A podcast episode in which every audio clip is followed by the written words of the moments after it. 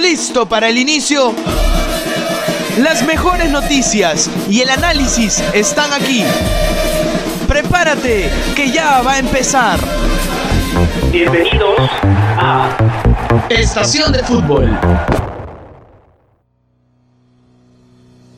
Hola, ¿qué tal? ¿Cómo están? El día de hoy estoy con Ana Sofía Ortega, futbolista profesional, es actual jugadora de la, del club Universidad César Vallejo eh, y es una grata invitada tenerla aquí para poder que nos comente un poco sobre cómo ella vive esta pasión que es el fútbol y sobre algunos datos de ellas que, que no, no los tenemos así nomás, va a estar justo con nosotros. ¿Qué tal Ana Sofía? ¿Cómo estás? Hola, ¿qué tal? Nada, muchas gracias a ti por la invitación. Aquí pasando los días de cuarentena, pero nada, muchas gracias más bien. Eh, Ana Sofía, justamente quería hacerte esta pregunta. ¿Cómo estás pasando tú la cuarentena como futbolista? ¿Te mantienes activa? ¿De qué forma? Sí, eh, todos los días eh, dejo una hora más o menos, hora y media para poder hacer todo lo que son ejercicios de fortalecimiento, más que nada para lo de mi lesión. Y ahí por ahí un poco de fortalecimiento de brazos también, abdominales y todo eso para no perder tanto el físico, ¿no? Tú, yo tengo entendido que tú vienes de practicar varios deportes desde, desde niña, desde chica. Eh, ¿Qué deportes eran estos? Sí, sí, desde pequeña en verdad me gusta el deporte en general. Desde muy chiquita he practicado varios deportes, eh, pero he practicado dos de manera competitiva, que son la gimnasia más o menos a partir de los 8 años, 7, 8 años, y el voleibol cuando tenía 12 años aproximadamente. ¿Cómo es que al final luego de pasar por deportes que de cierta forma te demandan también bastante disciplina, como es la gimnasia y, el vóley, también el trabajo en, equipo, ¿cómo es que al final te llegas a, definir por jugar fútbol? Bueno, sí, cuando yo vivía en Piura em, con mis tres hermanos, siempre em, he jugado fútbol, con ellos peloteaba, pero solamente como un hobby, ¿no? Como un pasatiempo. Realmente nunca me puse a pensar en practicarlo en alguna academia o en, algún, en algún club, este, al menos ahí en Piura no, no había esa oportunidad, ¿no? Cuando recién vine a vivir acá a Lima, a los 15 años aproximadamente, eh, pude entrar a, la academia o al club La Cantera eh, y desde ahí me quedé. ¿Tú llegas con la idea de, querer dedicarte a eso o llegas con la idea de justamente como la mayoría de chicos y chicas que entran a una academia es pasarla bien, aprender eh, y no tanto la, proyección a querer jugar de grande? Sí, sí, realmente yo llegué con la idea simplemente de, pasar un verano, ¿no? O sea, me metí en verano para mm, disfrutar el deporte porque me gusta, como te digo, todo, todo lo que tiene que ver con deporte pero me terminé quedando, me terminé quedando, me terminó gustando más y, y pues ahora es hasta donde estoy, ¿no? ¿Qué es la cantera para ti? Porque tengo entendido, como tú nos has contado, es la primera academia que has, en la que has asistido acá en Lima. Pero, ¿qué significa a ti la cantera? Pucha, cantera va a ser siempre mi familia, como te digo. En verdad es el primer club que me abrió las puertas eh, que me dio la confianza de poder yo competir, ¿no? De manera eh, profesional en este deporte. Este, conocí un montón de personas que me ayudaron muchísimo a crecer tanto deportivamente como en lo personal y conocí a un montón de compañeras también que ahora se han vuelto parte de mi vida, ¿no? Que son amigas muy cercanas y nada, en verdad, como dicen siempre, eh, canterana una vez, canterana siempre el ADN naranja, que he visto en varias publicaciones. Así es, sí.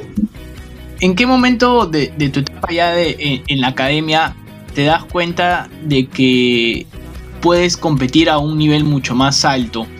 ¿Y quién de cierta forma te pudo guiar en este crecimiento futbolístico?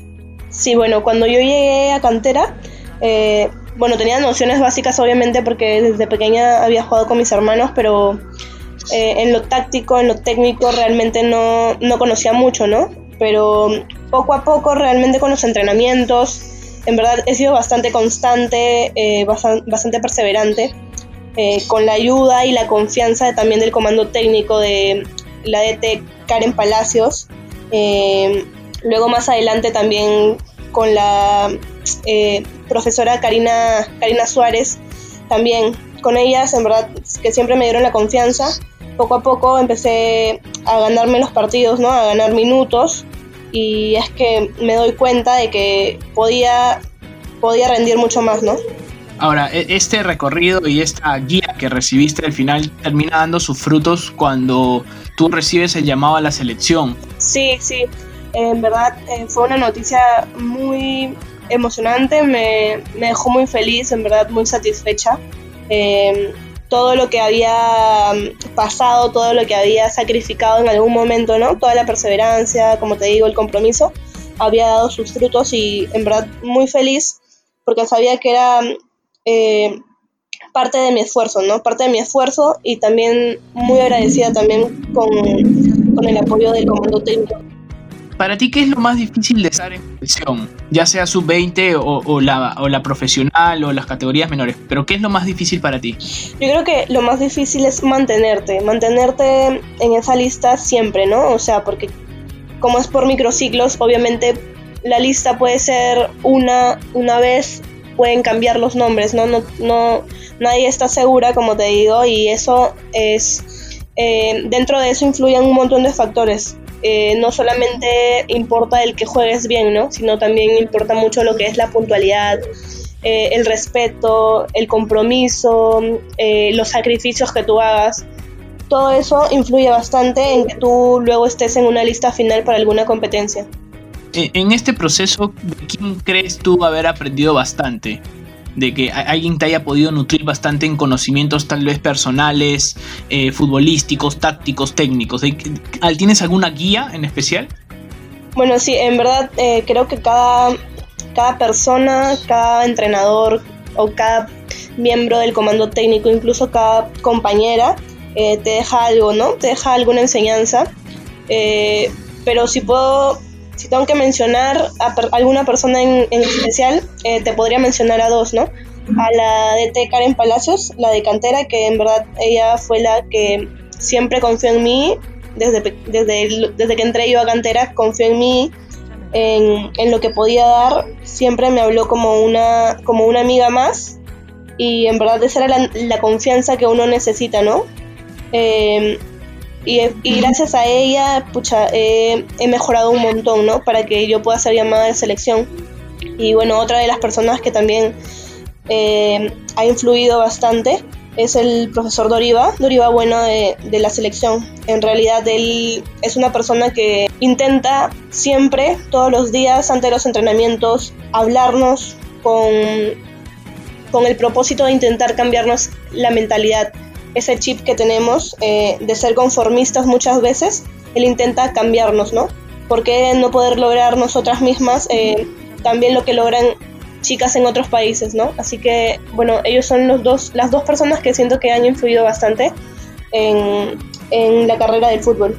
Eh, es muy importante, como tú mencionas, el tema de, la, de la motivación, ¿no?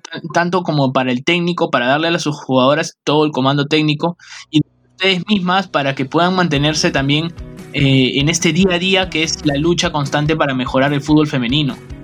Sí, sí, de hecho lo, lo mental juega mucho, realmente. Uno puede ser, no sé, fuerte físicamente en el juego y todo, pero realmente algo que prevalece también y mucho en las mujeres es lo, lo mental. Juega gran parte gran parte de nosotras tiene que ver mucho con lo mental. Eh, yendo a, otro tema, ya de cierta forma eres una jugadora que siempre estuvo vista por la selección peruana, no tanto en lo, no tanto solamente en lo en la sub 20, sino creo que también has participado en microciclos de la de la selección mayor. Pero llega un punto en que a puertas del Sudamericano llegas a lesionar.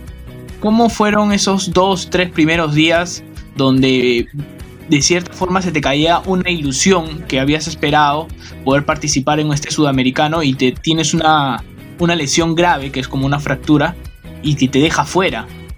Sí, realmente, bueno, creo que hasta ahora todavía es un poco duro, ¿no? Pero ya está asimilado, eh, pero sí, los primeros días fueron bastante difíciles fue bastante difícil, bastante frustrante, eh, sentía, no sé, impotencia, eh, rabia, porque obviamente era algo para lo que yo había entrenado desde hace bastante tiempo, para lo, para lo que me había esforzado, ¿no? Y que, pucha, dos, tres días antes justo me pasé eso, em, me llenó de impotencia, como te digo, pero realmente luego te das cuenta que por algo es que suceden las cosas, que em, realmente eh, con esta lesión voy a poder crecer mucho más, voy a poder madurar mucho más y nada, pienso volver mucho más fuerte, ¿no? Así que nada, después de eso levanté cabeza, lo asimilé, ya no había marcha atrás, había pasado, así que no tenía de otra. Recibiste bastante apoyo de los hinchas, ¿no es cierto?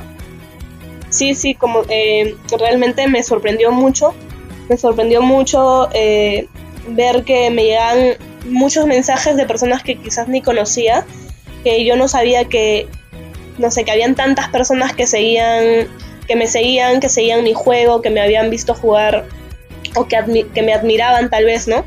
Eh, se sintió bastante el apoyo eh, y los mensajes de apoyo fueron bien importantes en esos momentos. ¿Qué etapa tu lesión está?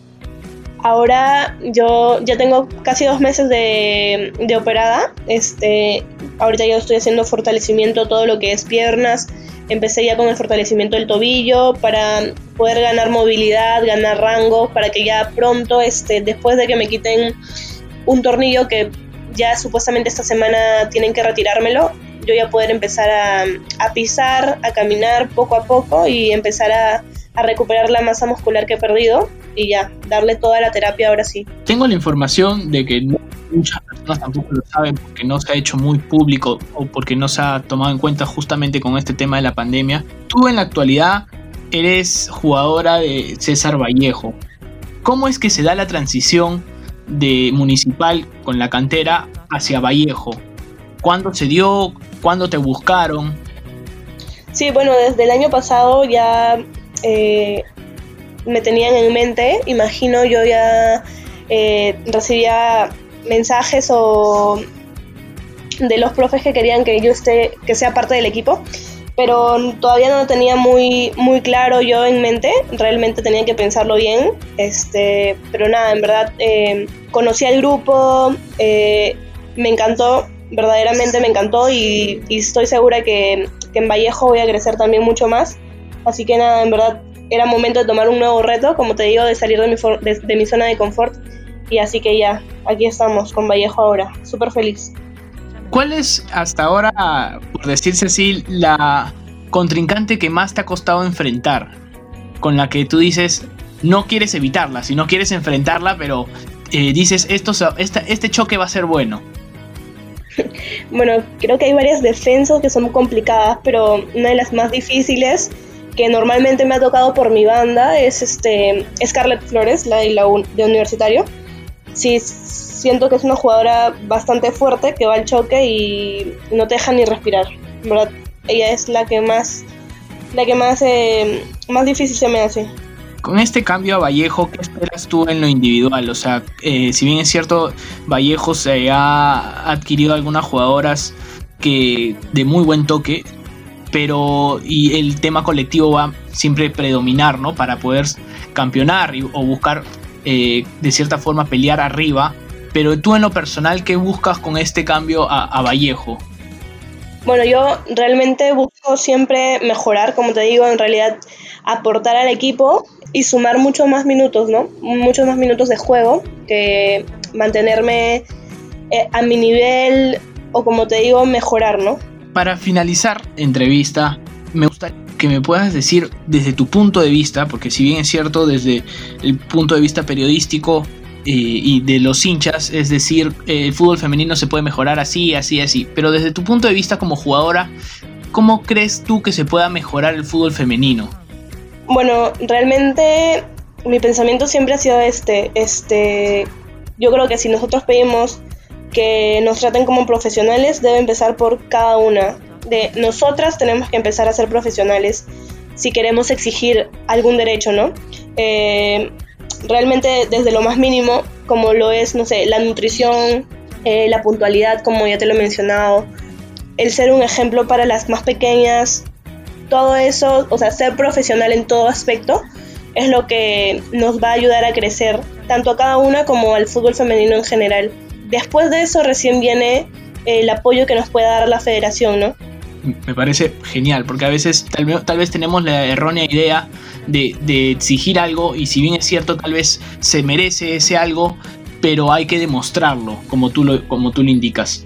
Al final, me gustaría que puedas dejarle un mensaje a, las niñas que les encanta este deporte que es el fútbol y que a veces se ven limitadas justamente por prejuicios y también aparte a, a los padres que tienen justamente estas niñas y que piensan que no van a prosperar en este mundo y de cierta forma se le cortan las alas. Claro, eh, primero a los padres, en verdad yo les diría que, que las apoyen, que apoyen a sus hijas si es lo que realmente les gusta, que no hay, no hay mejor cosa que sentirse apoyado y más que todo por tus padres, ¿no? Recibir ese apoyo para ellas va a ser muy importante y las va a ayudar a crecer mucho. Y si es realmente lo que les apasiona, pues que sigan adelante, que sigan entrenando, esforzándose para lograr lo que ellas quieran, si es jugar en un club aquí en Perú, afuera, si es jugar por la selección, eh, todo siempre con, con, perseverancia, con compromiso. Eh, no hay sueño imposible, como te digo. Me parece genial. De todas formas, creo que es vital importancia el que estas niñas vean en, en, ti y en las demás jugadoras un impulso, porque creo yo que al final ellas son las que van a gozar de toda esta lucha, por decirlo así, que se está dando justamente para que el fútbol femenino se pueda dar. Muchas gracias, Ana Sofía, te, te, agradezco mucho por la entrevista, te deseo los mayores éxitos, ojalá que tu recuperación de tu lesión pueda continuar de manera óptima y poder, poder volverte a ver en las canchas de todas formas.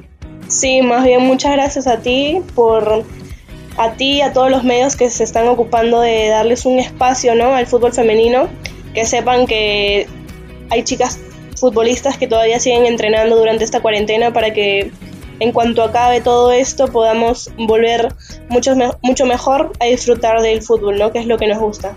Muchas gracias Ana Sofía, te agradezco mucho y ojalá el fútbol reaparezca pronto después de toda esta crisis que estamos viviendo. Sí, así es, es todo lo es lo que esperamos todas. Muchas gracias a ti. Esta fue la entrevista con Ana Sofía Ortega, futbolista profesional y actual jugadora de la Universidad César Vallejo. Nos encontramos en el próximo episodio. Chau chau.